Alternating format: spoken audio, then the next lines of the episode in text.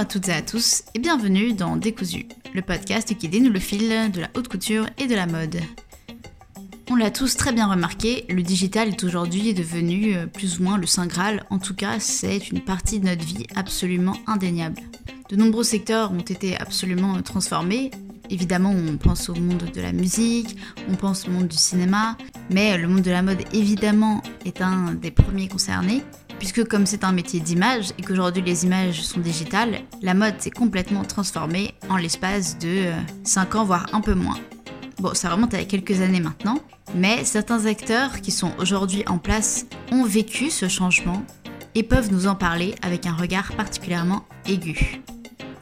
C'est le cas notamment de ceux qui travaillent dans la presse et qui ont vu ce changement opérer, surtout ceux qui ont créé leur propre format digital après avoir travaillé pour des grandes maisons de presse. Et évidemment, Louise Parent est une actrice fondamentale de ce changement et aujourd'hui, elle nous en parle.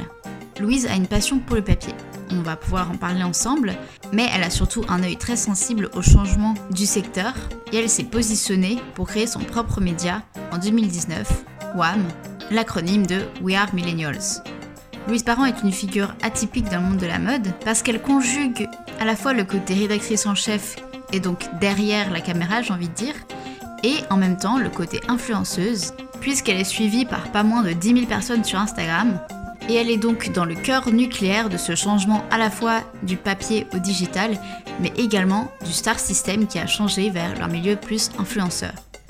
Aujourd'hui, Louise me reçoit dans ses bureaux, et bien qu'un peu fatiguée de ses nombreuses semaines de Fashion Week et dans son emploi du temps toujours aussi chargé, on va le voir ensemble, elle m'a accueilli avec un grand sourire, avec une générosité dans ses réponses, et je vous souhaite donc un merveilleux épisode en compagnie de Louise.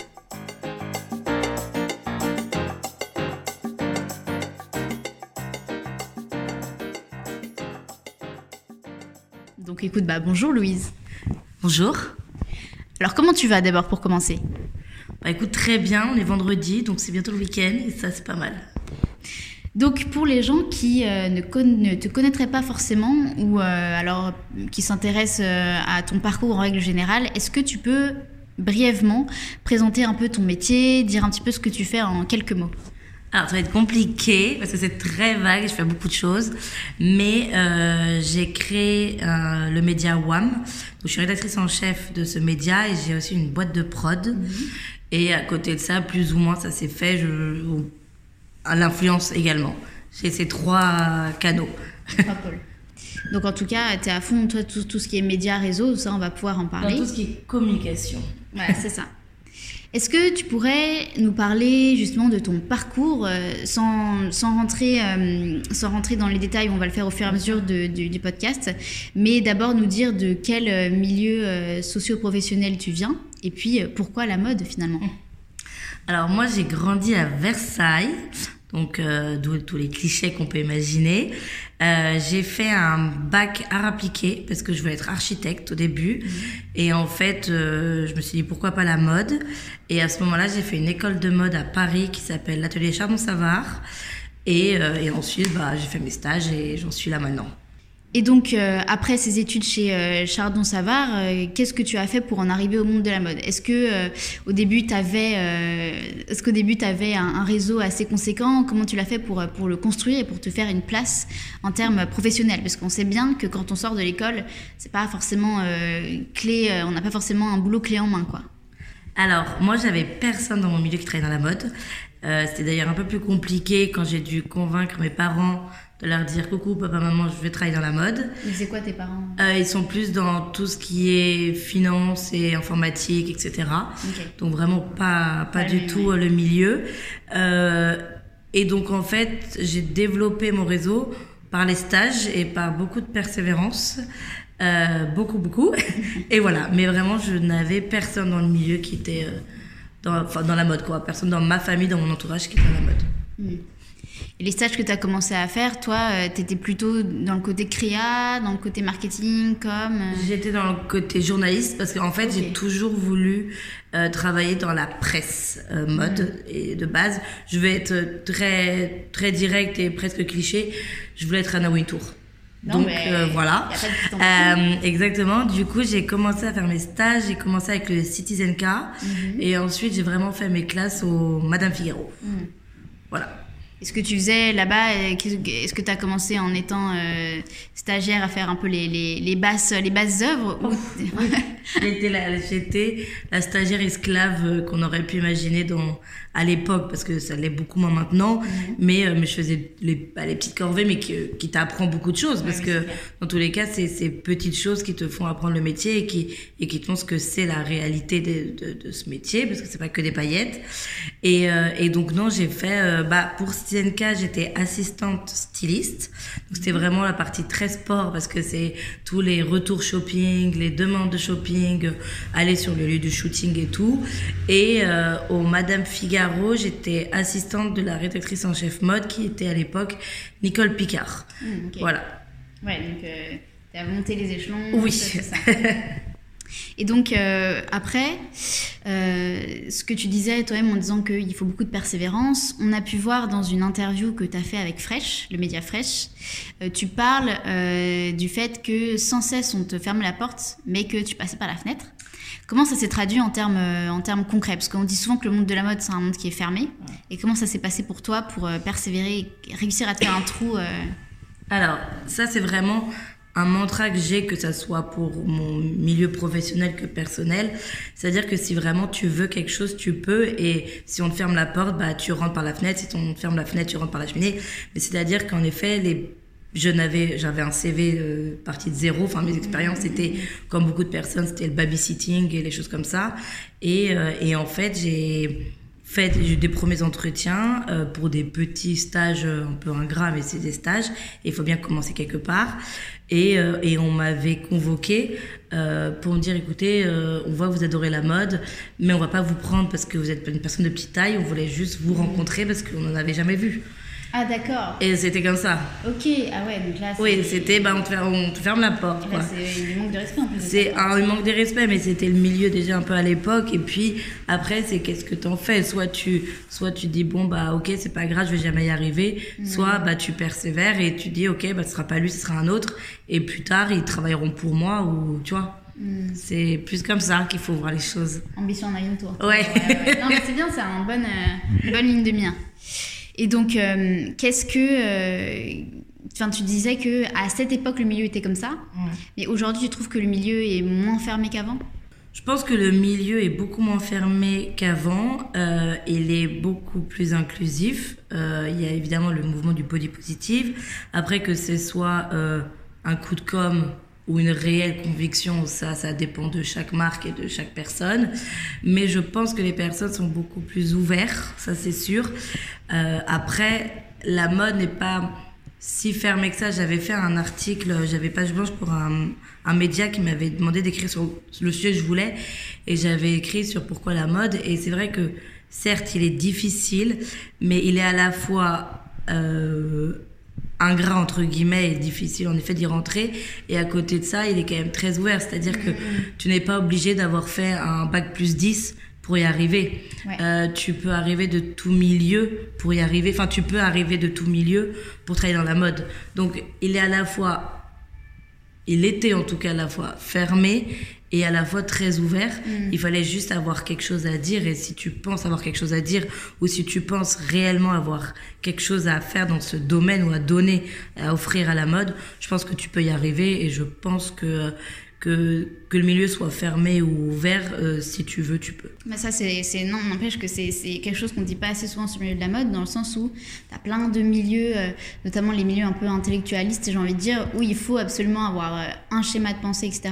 Je pense que la mode, c'est un milieu qui peut être fermé ou compliqué d'accès uniquement parce que c'est rempli de gens qui ont une volonté et une ambition énorme. Mais c'est pas parce qu'il il y a du mépris, quoi. Ah non, je, je pense vraiment que le, milieu de la mode est en effet très jalousé, prisé, euh, adulé, détesté. Enfin, il a, il a, tout le monde euh, est acteur. Voilà, tout le monde a un sentiment vis-à-vis de ce milieu. Il y a tous les clichés qu'on a pu voir et entendre euh, dignes d'un diable s'habillé en Prada. Alors certes, il n'y a pas de fumée sans feu, mais il faut pas oublier en effet que il reste ouvert. Enfin, ouais, il, il reste ouvert si tu si tu le veux vraiment. Mhm. Voilà. Mais en effet, il faut que tu aies quelque chose à dire. Juste travailler dans la mode parce que tu aimes les vêtements, ça suffit pas dans ce milieu. C'est clair. Ça m'emmène d'ailleurs euh, à, voir euh, qu'est-ce que tu avais à dire justement quand tu as voulu créer WAM, parce que tu as pu voir, toi, l'évolution de la presse euh, mode, où doucement ça a glissé vers le digital. Et comment est-ce que tu as vu d'abord cette évolution, toi qui étais justement chez Madame Figaro? Est-ce que tu as vu un peu tout le monde paniquer, où les gens ne se rendent pas vraiment compte? Et est-ce que pour toi c'était justement l'opportunité de créer WAM Comment tu as vécu ce changement? Euh, en fait, c'était assez drôle parce que ça s'est fait vite, ce changement. On dirait pas, mais c'est fait d'une vitesse incroyable. C'est-à-dire que quand j'étais au Madame Figaro, euh, ils étaient en train de se dire est-ce qu'on doit créer un compte Instagram pour le Madame Figaro? Et c'était il n'y a pas si longtemps que ça, puisque c'était en 2015. Et au final, ça deviendrait absurde qu'un média n'ait pas un compte Instagram, on n'aille pas sur les réseaux sociaux. Et c'est là où tu vois la vitesse de, tout ce milieu et que toute la communication qui a, qui a changé. Et, euh, et c'est vrai que je vais pas mentir, moi j'adore la presse papier et mon rêve c'était vraiment de travailler dans la presse papier. Je trouve que c'est magnifique. Après, il faut parler avec son temps et malheureusement, je pense que la presse papier se meurt un peu petit à petit. Elle est, elle, est pas morte. Je elle pense, change de je pense qu'il faut juste la travailler d'un autre angle. Je pense que il y a des choses qui doivent être dites sur le digital et d'autres choses qui peuvent être écrites sur le papier. Mm, mm, mm, et, euh, et c'est ça tout la, le travail qu'on a à faire en tant que journaliste ou éditeur ou rédacteur en chef. Et, euh, et en effet, j'ai vu l'évolution. Et en fait, ce qui s'est passé, c'est que après avoir fait Madame Figaro, j'ai travaillé dans un magazine euh, qui était un magazine papier qui s'appelait Millennials. Et euh, j'étais rédactrice en chef mode. Et j'adorais parce que j'avais 100 pages sur les 165 pages. Et c'était beaucoup de shooting photos, de tendances, etc. Et c'est en fait, malheureusement, ce média n'a pas survécu parce que c'était un magazine papier. Et en effet, on s'adressait aux Millennials. Donc c'était quand même un peu compliqué, même si, encore une fois, j'adore le papier, j'adorais ce que je faisais. Et, euh, et en fait, c'est là où je me suis dit, écoute, le magazine se meurt. Pourquoi pas travailler sur le digital? De toute façon, en plus, on se le dit, c'est quand même moins coûteux mm, mm, euh, qu'une impression. Et puis, euh, en tant que journaliste ou en tant que personne dans la communication, si tu prends le temps d'écrire ou si tu travailles, si tu as des choses à dire, autant que tu as des gens pour écouter. Mm, Parce que écrire un papier, si personne lit ton magazine, ça ne sert à rien. Donc, je me suis dit, bah, je vais être je vais commencer par le digital et, euh, et donc j'ai lancé WAM. Voilà. J'étais pas sûre au début. Mhm. C'est beaucoup d'attachés de presse qui m'ont aidé, qui m'ont poussé en me disant non mais il faut absolument que tu crées ton média. Moi j'étais là t'es sûre non parce que moi je suis pas convaincue du tout. Et en fait je me suis dit pourquoi pas? Je me suis dit si euh, le milieu de l'influence marche aussi bien, si les réseaux sociaux marchent aussi bien euh, et que la presse papier se ferme, enfin se meurt entre guillemets, euh, j'étais là, mais il y a, y a une raison. Dans ce cas-là, il faut essayer de enfin, voir pourquoi l'influence ça fonctionne et pourquoi la presse ne fonctionne plus. Mm-hmm. Et essayer de, de, créer un support qui mélange entre guillemets l'influence et le, et le média. Euh, enfin, les le métier de journaliste comme on l'imagine. Il faut trouver un nouveau lieu de rencontre avec, euh, avec le public. Et, et qu'est-ce que tu avais justement en tête quand tu as créé WAM? C'est qu'est-ce que tu voulais apporter à la scène journaliste mode qui manquait en fait selon toi? Parce que y a, tous les médias se sont mis sur, euh, sur, les, euh, sur les réseaux, mais tu vois, euh, un Vogue, c'est pas la même chose qu'un Nylon, des choses comme ça. Et qu'est-ce que WAM, selon toi, apporte dans la sphère médiatique? Alors moi, je voulais vraiment bah, m'adresser aux personnes qui étaient de ma génération, donc les millennials, et je voulais vraiment redonner goût au journalisme, montrer qu'un journaliste a beaucoup plus de légitimité qu'un influenceur.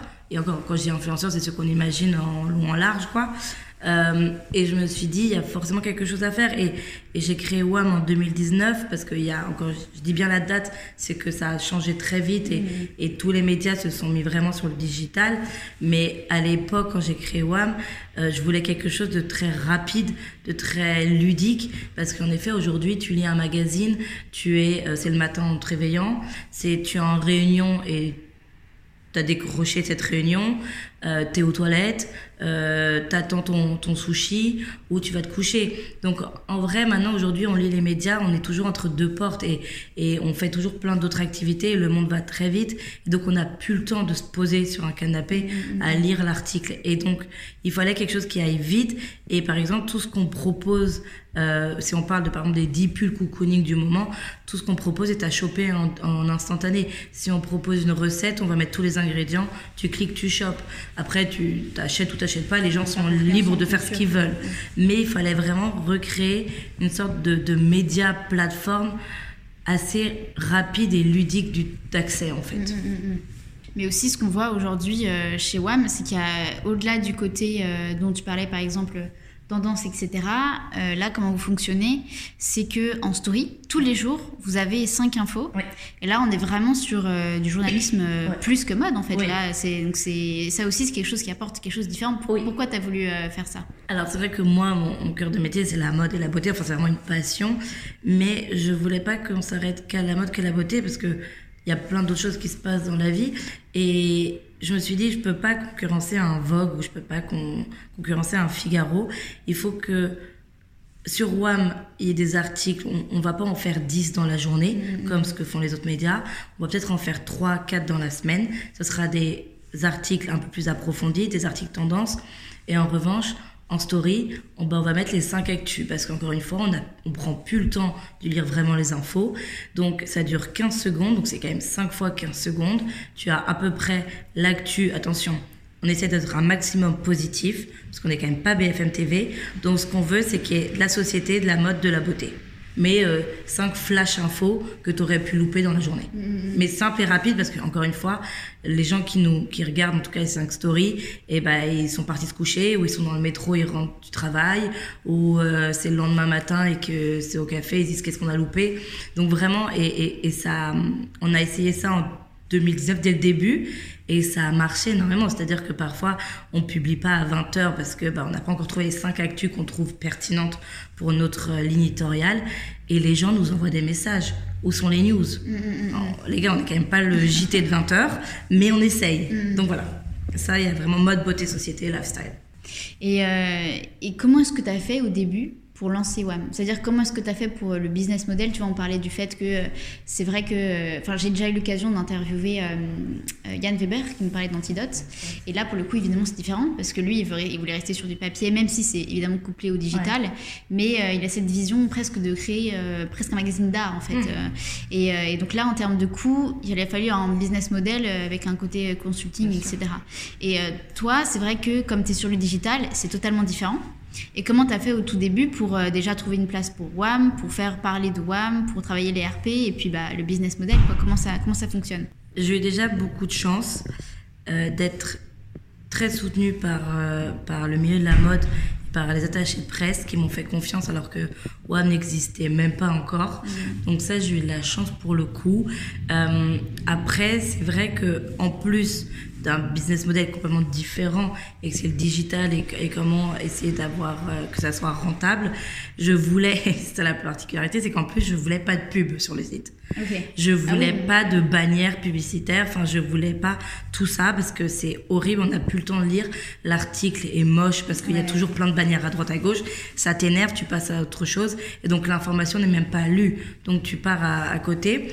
Donc en fait on a fait pas mal de d'articles entre guillemets sponsorisés, c'est-à-dire qu'en fait on, on, a tout de suite apporté une sorte de stratégie avec les marques, c'est-à-dire que la marque nous disait bah voilà on, lance un parfum, euh, il s'appellera comme ça, on aimerait travailler avec WAM, qu'est-ce que vous proposez? Et on va dire écoutez bah un parfum on peut pas dire aux gens de l'acheter puisque c'est une odeur, c'est est-ce que ça te parle ou autre, c'est comme une œuvre d'art, vraiment le parfum. Donc on était là, bah, on va dire en flash news qu'il y a telle maison qui, voilà, qui a, qui a lancé ce parfum, dire pourquoi vous l'avez lancé ce parfum. En fait, essayer de, travailler de manière à ce que ça soit vraiment réfléchi aussi bien pour la marque que pour le lecteur. Mm. Donc en fait tout ça et, et au final c'était une une approche complètement différente que les marques n'avaient pas l'habitude d'avoir et ça a plu très vite. Mm. Et l'année non 2000 ouais l'année dernière 2022 je sais plus c'est fin 2021 ou début 2022 avec le Covid je suis un peu décalée euh, on a très vite été sollicité pour euh, la production pour les marques. Et en fait, c'est vrai que depuis, on a vraiment ouvert toute une filiale de production et on accompagne les marques soit en marque blanche, soit euh, par exemple, euh, on va dire Carel et X WAM.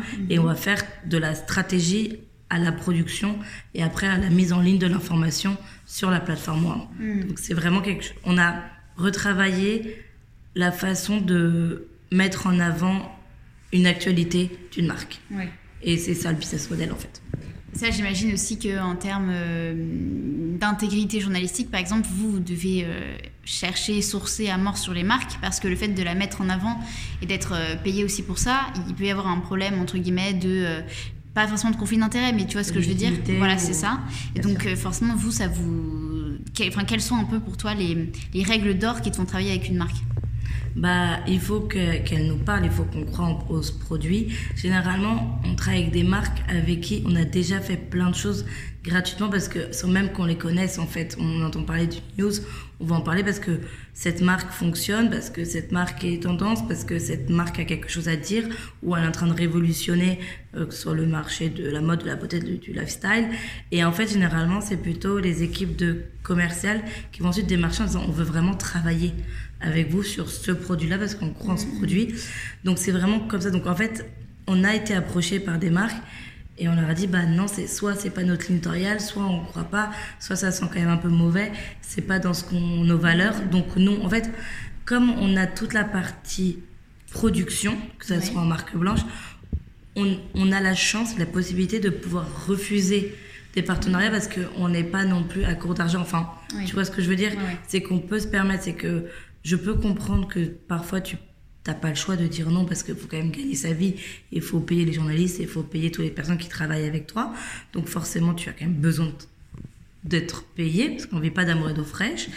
Euh, mais si vraiment c'est quelque, enfin une marque te propose un partenariat mais pour avec des choses dans lesquelles vraiment tu crois pas, autant prendre le temps de dire écoutez, je vais pas mettre en avant ce produit parce que vraiment je pense que ça va pas nous parler ou ça va pas être ça va même pas avoir de la visibilité chez nous donc vous allez perdre de l'argent en plus. Mais voilà euh, on aime bien ce produit on aime bien vos valeurs ou ce que vous avez fait il y a un an. Je propose qu'on parle plus là-dessus. Hmm. donc en fait on va vraiment avoir ce côté consulting avant même journalistique. Donc euh, tu reviens toujours à tes, ton socle autour de la com oui vraiment. Et donc, euh, justement, le, socle de la com dont je parlais, ça me permet de, de, de, te lancer sur euh, la partie un peu influence quand même de ton métier. Euh, pourquoi est-ce que tu as décidé de te mettre en avant? Je, pense par exemple euh, à Olivier Léon, cofondateur de Nodalito que j'ai pu interviewer, qui lui, justement, est dans un truc totalement inverse, où il veut vraiment jouer sur le côté marketing dans la discrétion, etc.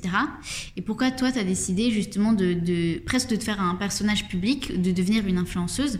Parce que au-delà du côté WAM, mm. sur ton compte Insta aussi, tu fais des contenus sponsor ou des choses comme ça.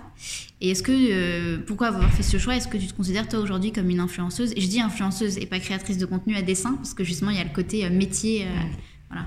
Alors ça c'est vraiment la question que se pose tous et, et tous ceux qui, qui ont pu me, voir évoluer dans ce milieu, je pense s'ils nous écoutent vont rigoler.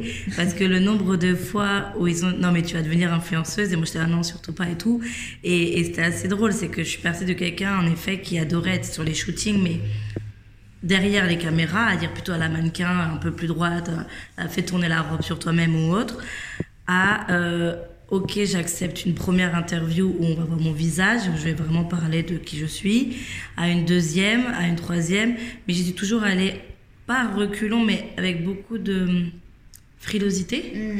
Euh, et en fait, ça s'est fait petit à petit et vraiment, je dirais que ce, ce, cette partie de moi, entre guillemets, est vraiment euh, arrivée il y a peut-être un an ou deux ans. Parce qu'avant, vraiment, c'était plus le média que je mettais en avant.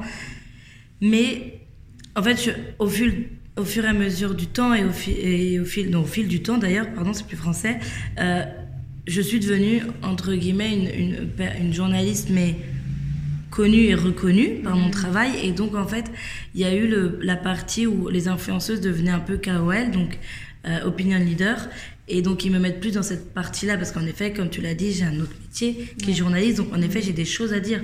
Donc, si tu me prends en tant qu'influenceuse pour tel ou tel aspect qui est vraiment de la mode et le luxe, là, pour le coup, euh, bah, en effet, ça, c'est vrai, enfin, c'est authentique, en effet, puisque j'y crois. Et donc les deux se sont faits, entre guillemets, sont complémentaires. Et en effet, je me suis mis de plus en plus en avant avec bah, la vidéo de Fresh, qui a quand même fait 20 millions de vues. Euh, ensuite, voilà. Euh, et c'était énorme. Et encore, c'était vraiment ma première vidéo où j'ai accepté d'être devant la caméra. Mm. Donc j'étais vraiment pas du tout sereine. Et puis en fait, j'ai pris plaisir euh, parce que j'ai eu la chance d'avoir énormément de reconnaissance, c'est-à-dire que tous les commentaires de gens qui me connaissaient pas étaient que positifs. Mm. Donc ça déjà, ça te permet de gagner en confiance en toi là-dessus. Et puis, bah, en effet, j'aime tellement ce milieu que dans tous les cas, si ça peut mettre en avant ce milieu, j'adorerais le faire et j'adore mm. les vêtements. Donc me mettre en avant, entre guillemets, avec des vêtements, oui.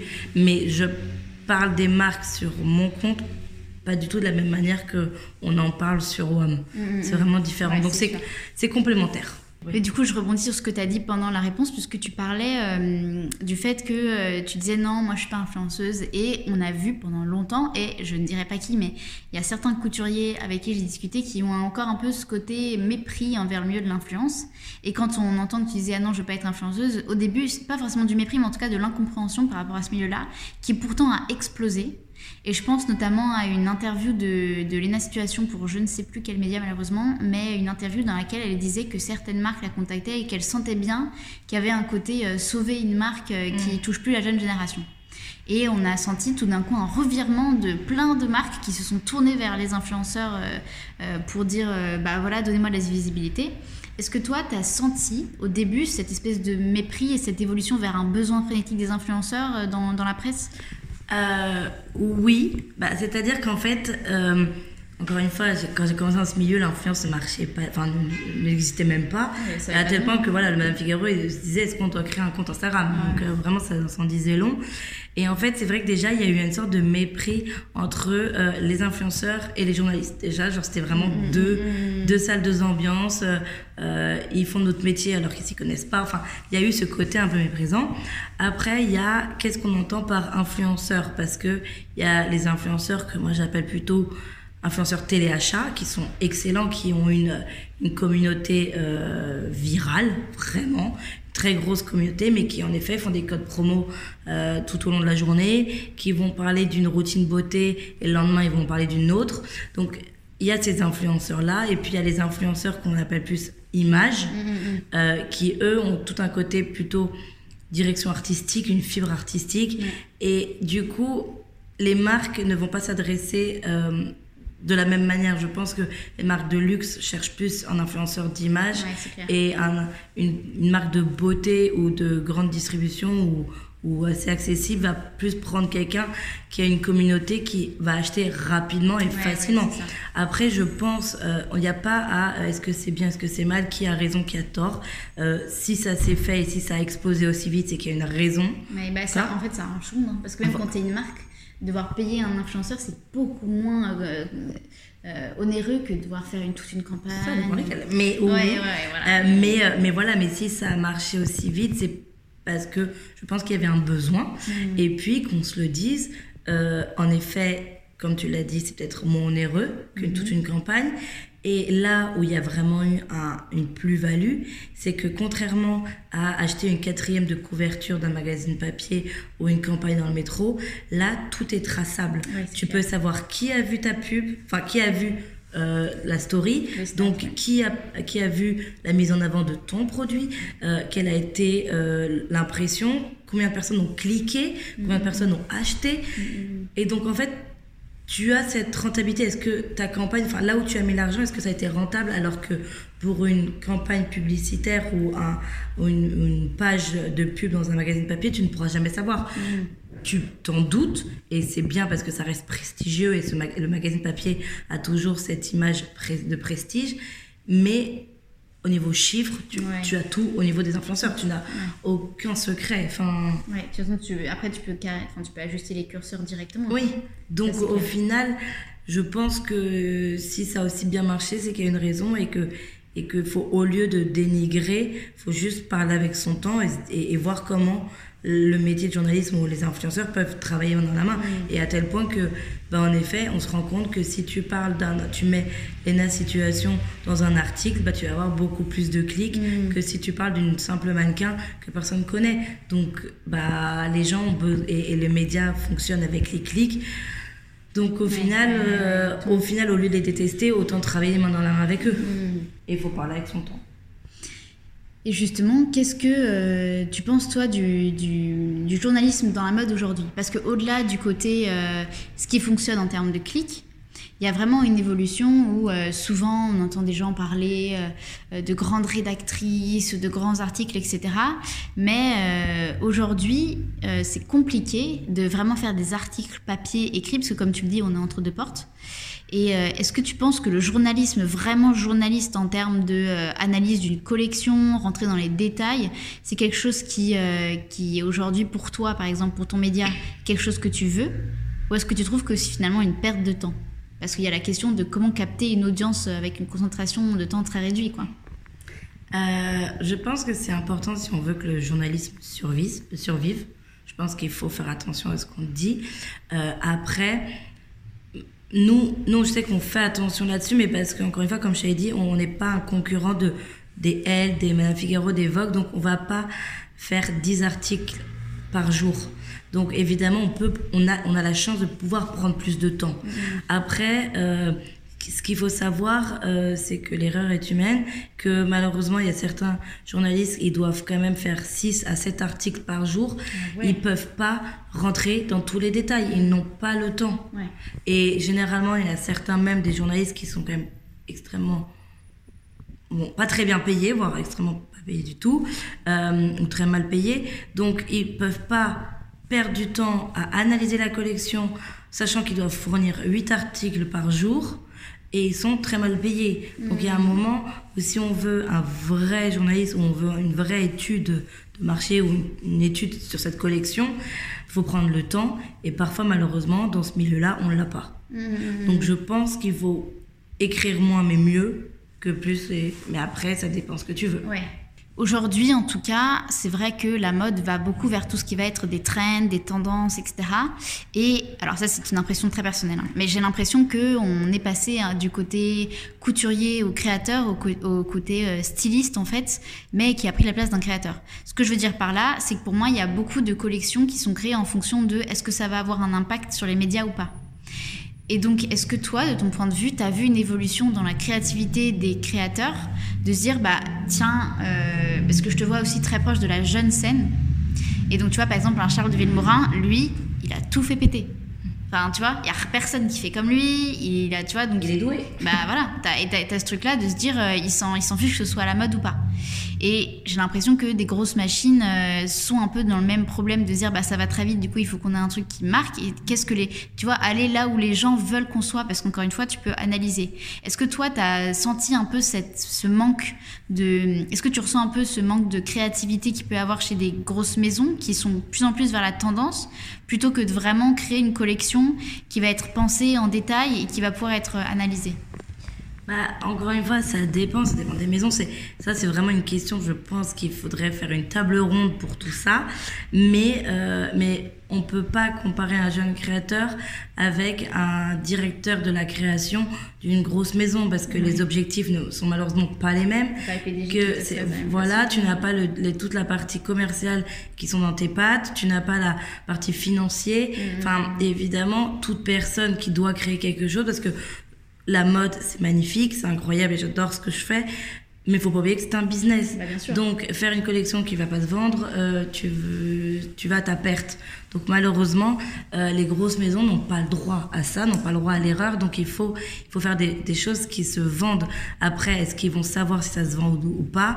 Euh, Ils peuvent pas savoir. Enfin, ils peuvent s'en douter. Il y a les cahiers des tendances, ils peuvent savoir et tout mais ils le verront en fonction, en effet, des, des consommateurs. Mm, mm, mm, et à l'époque, la, la, mode était dans la rue. Je pense qu'aujourd'hui, la mode est aussi dans la rue, mais aussi sur les réseaux sociaux. Hein. Voilà. Et du coup, au final, bah, s'il y a un, un, un, sac qui va faire un buzz, parce qu'on va le voir partout, on va le voir sur toutes les filles qu'on adore, euh, ou même les garçons qu'on adore, bah, en effet, ça va devenir un hit bag. Et dans ce cas-là, la marque va, va avoir mm. gagné quelque chose. Euh, après, regarde Copernic. Il, a, il a tout explosé grâce à, grâce à son show avec Belle Hadid. Et là, même les gens qui ne sont pas dans ce milieu maintenant connaissent la maison. Donc il a réussi ce qu'il devait avoir. D'ailleurs, maintenant tout le monde veut porter son sac, qui est incroyable. Et euh, donc en fait, on peut malheureusement pas comparer euh, un Charles de Villemorin mhm. à, on va dire, une, une maison de, enfin, à un, directeur de la création, Olivier Roustin, par exemple, de Balmain. Malheureusement, euh, les, Olivier Roustin, pourtant, euh, lui, c'est un des rares qui a un poste très clé et qui pourtant a une créativité débordante. Ah bah oui, mais parce qu'il est, il est incroyable. je sais que je l'adore, ah bah donc je suis pas du tout objectif là-dessus. mais, mais en effet, il, bah, il a, il a redoré Balmain, il a refait genre ah vivre Balmain. Mais il a même euh, relancé une nouvelle façon d'aborder le parce que c'est lui qui a été au centre de tout ce côté média, etc. Et, et, et, people, et l'importance des célébrités. Euh, enfin, il a, il a compris comment ça marchait aujourd'hui, ou en tout cas, soit il a compris, soit il a carrément créé une tendance. franchement, il a créé, voilà. il y a eu lui, il y a eu Jacques Mus. Euh, voilà, mais, mais parce que, en effet, tu te rends compte que tu peux pas juste créer pour créer, il faut que tu crées, il faut que, encore une fois, c'est comme un journaliste, si tu t'acharnes à vouloir vraiment faire du papier, mais personne va acheter ton magazine, ça ne sert à rien. Bah, si tu crées une collection que personne va acheter ou même personne va voir, ça ne sert à rien. Mm. Donc tu as tout ce côté chaud, côté de hit bag, pièce maîtresse, coup de cœur, et quelque chose, en effet, avec l'ère des réseaux, les choses doivent être visuelles. Et je pense qu'aussi, c'est là où la tendance du logo est revenue sur le devant de la scène, c'est que, bah, avec les réseaux sociaux, tu veux que ta marque soit mise en avant de manière euh, gratuite ou non sponsorisée. Et donc, évidemment, tu vas mettre ton logo en avant, puisque mm. comme ça, les gens vont vouloir le porter et voir. Tu vois, le, le cœur de Ami, son logo, mm. euh, tout le monde veut le pull, même les gens qui ne travaillent pas dans ce milieu, mais parce que tu sais que c'est cool, tu sais que c'est Ami et que tu t'identifies à ce, ce genre de personne, à une valeur. Donc, au final, euh, l'impact des réseaux, ça reste encore une autre façon de communiquer et, et de lancer des tendances. Et donc, les maisons ont besoin de ça. Mm, c'est clair. On parlait justement de ce côté euh, rencontrer son époque et son temps. Et euh, toi qui as créé euh, WAM en 2019, on voit bien l'évolution extrêmement rapide que tout ça a pris. Et on va pas se mentir, il y a eu énormément de changements. Donc pour, pour ne pas tous les citer, il y a eu MeToo, il y a le body positivisme, il y a le manque d'inclusivité, il y a Black, Black Lives Matter, il y a eu bah, le Covid qui a fait exploser le digital. Comment est-ce que tu vois toutes ces évolutions parce que toutes les, euh, toutes les notions, par exemple, du bien-être des mannequins, il y a carrément une loi qui est passée, euh, je sais plus, je crois que c'était en 2016, carrément une loi qui est passée, les problèmes d'inclusivité, etc. Est-ce que toi, tu as vraiment vu les magazines aller dans ce sens-là ou à tomber un peu dénu et devoir marcher parce que c'était comme ça qu'il fallait faire les choses, ou au contraire avoir vraiment des gens qui étaient engagés, qui se sont battus pour ça? Comment tu as vécu ça de l'intérieur, toi? De tout ce que tu as cité, il y a eu tout ça en même temps. Ouais. C'est-à-dire qu'il y a celles, en effet, entre guillemets, les anciennes générations qui voyaient la mode d'un point de vue et qui, et qui pour rester comme ça et qui sont tombées dénues en se disant merde, genre, déjà, on a le droit de dire qu'on n'est pas content, parce que mmh. généralement, on n'avait pas trop le droit, on a, on a prouvé. Euh, parce que ça reste quand même un milieu où c'est un privilège de travailler dans ce milieu, enfin, en tout cas, on te le faisait savoir, euh, à j'ai le droit de m'exprimer, à même si je suis pas la big boss, j'ai le droit de dire quand je suis pas contente, à carrément, euh, en effet, tout ce milieu de l'inclusivité, je pense que c'est né aussi avec les réseaux sociaux, où en fait les gens, n'importe qui pouvait dire ce qu'il pensait. Il pouvait être visible aussi. Et n'importe qui pouvait dire ce qu'il pensait et être visible. Et carrément créer un buzz autour de ça. Donc en fait, et c'est là où les gens se disent, que ça soit donc par conviction ou par nécessité, sinon on n'a pas le choix parce que voilà parce que quelqu'un qui va te lyncher sur la scène publique, en tout cas sur les réseaux sociaux, tu vas le savoir et ça peut être un énorme bad buzz pour toi. Balenciaga bah, on, il suffit de voir Balenciaga, mais même même pas le luxe, il suffit de voir Louis et tu. Oui. La marque qui a été quand même une start-up incroyable qu'on adorait, qui est née des réseaux sociaux. Euh, elle s'est fait lyncher médiatiquement sur les réseaux sociaux et depuis, malheureusement, ça n'a pas bien. Et c'est là où c'est bien comme pas bien et comme tout problème aujourd'hui ou comme toute tendance, c'est que il y a deux côtés. Il y a le côté où c'est bien parce qu'on apprend que euh, en effet, les mannequins ont le droit de manger, que euh, euh, tu peux travailler dans la mode même si tu ne fais pas 1m80, taille 34, s'il y a des choses à dire. Enfin, en fait, je pense que ce qui est dommage, c'est que quelque chose qui avait pour objectif d'être positif et d'aider, etc., peut se retourner contre ça, dans le sens où aujourd'hui, sur les réseaux sociaux, tu peux faire ta propre justice mmh. avant même de savoir si c'est vrai ou faux. et voilà, et ça, c'est le gros problème aujourd'hui. Il faut faire toujours attention à ce qu'on dit, à ce qu'on fait, dans tous les sens du terme, que ce mmh. soit une marque ou autre. Après, je pense que c'est bien que ça a évolué. Je pense que c'est bien qu'on donne sa chance à tout le monde, où vraiment la, la mode n'est pas si fermée que ça. Elle avait des critères, elle avait des, des choses, en effet, le, les tailles mannequins, etc. C'était des critères à l'époque vraiment définis. Maintenant, ça a évolué.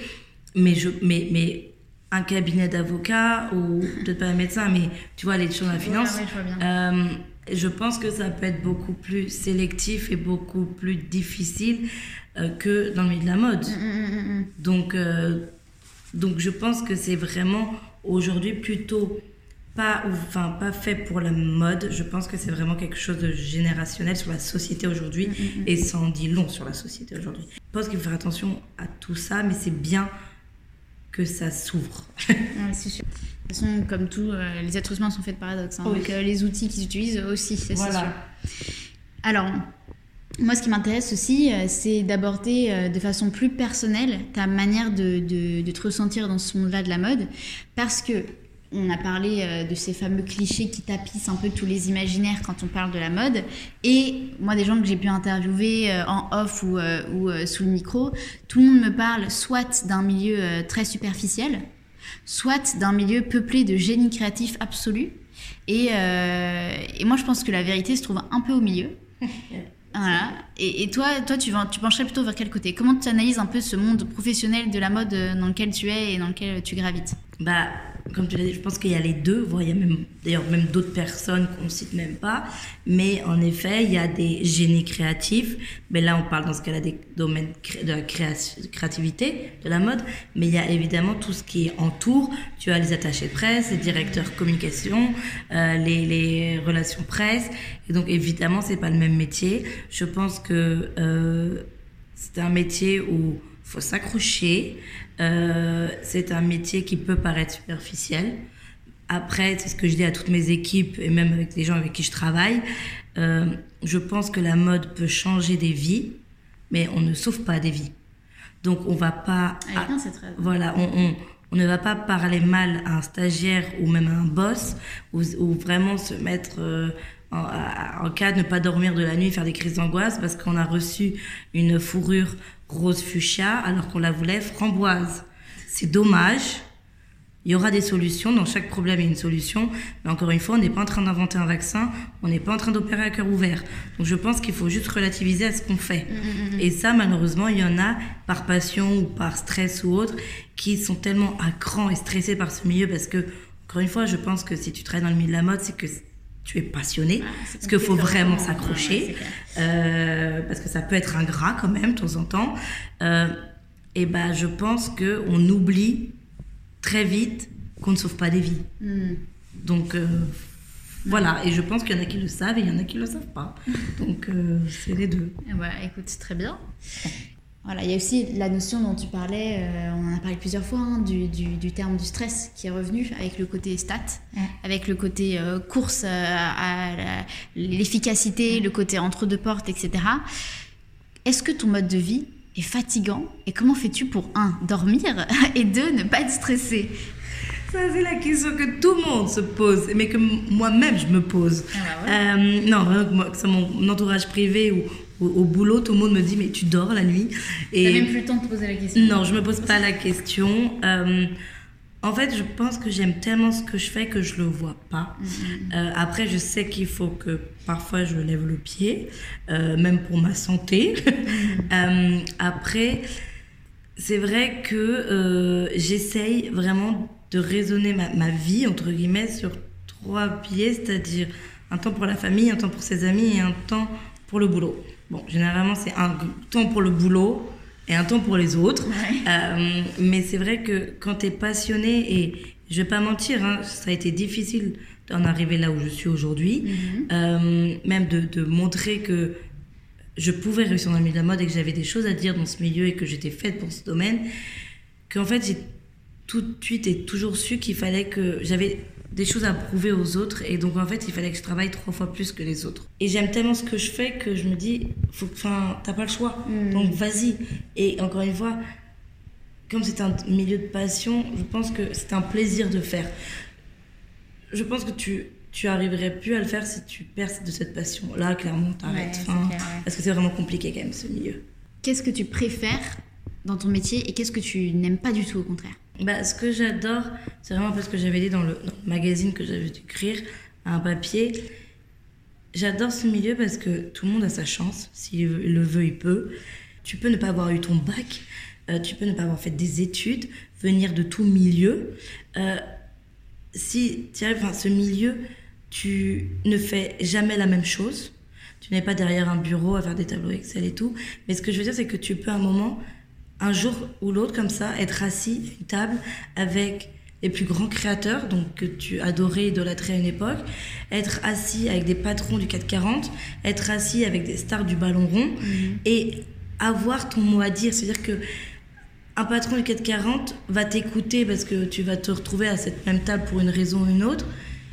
Et vous allez pouvoir échanger, alors que peut-être que si tu travailles dans son équipe, tu serais Ouais, bien en dessous de lui et que du coup, tu n'aurais pas eu le droit à, à te faire entendre. Et j'adore ce milieu parce que tu ne sais jamais sur qui tu vas tomber demain et tu peux rencontrer et te faire des, des amis qui sont des célébrités ou qui travaillent dans le milieu de la chanson, du cinéma, d'être des avec des patrons. Enfin, vraiment, je pense que c'est un milieu qui, que tu aimes la mode ou non, tu es acteur de ce milieu.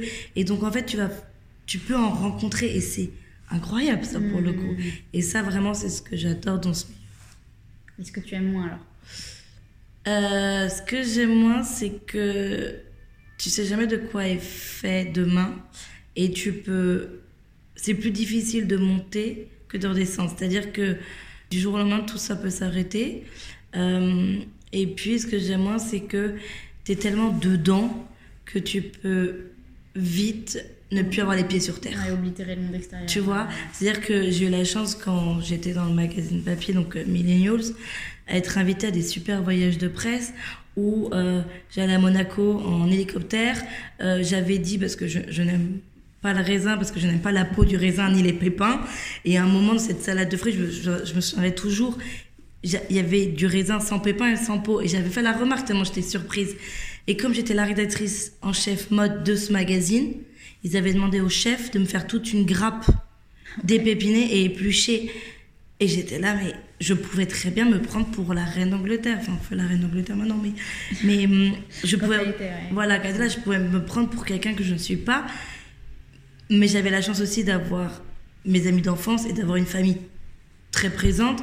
Et le lendemain, je suis rentrée, déjeuner chez mes parents, j'ai dû vider la machine. J'étais là, pardon, genre les gars, hier, on m'a dépépiné une grappe de raisin.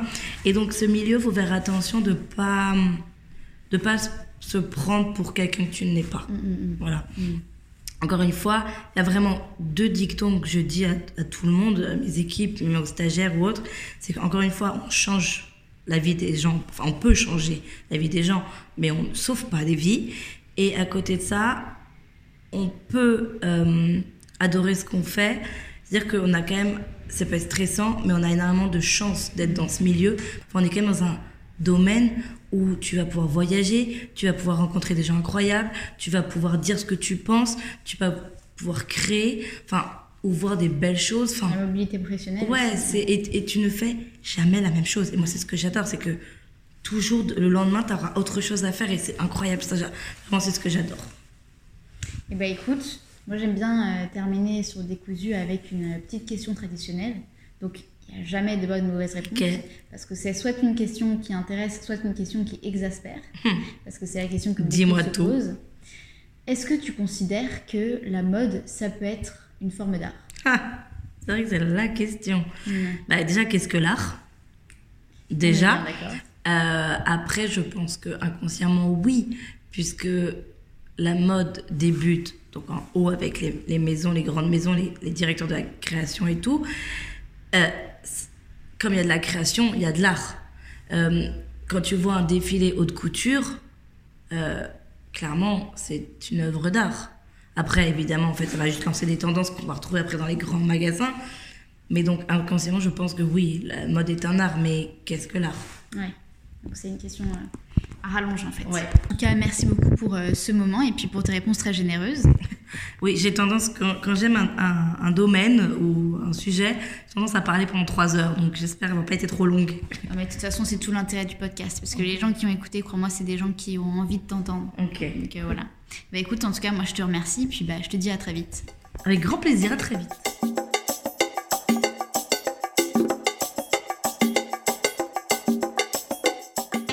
Merci à toutes et à tous d'avoir écouté ce nouvel épisode de Décousu le podcast qui dénoue le fil de la haute couture et de la mode.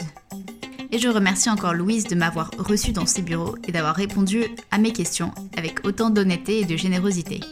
Moi, j'ai hâte de vous retrouver pour un nouvel épisode, mais en attendant, n'hésitez surtout pas à rejoindre le podcast Décousu sur Instagram au compte Décousu Podcast tout attaché, et évidemment à suivre Louise Parent et également WAM Media pour pouvoir suivre son actualité.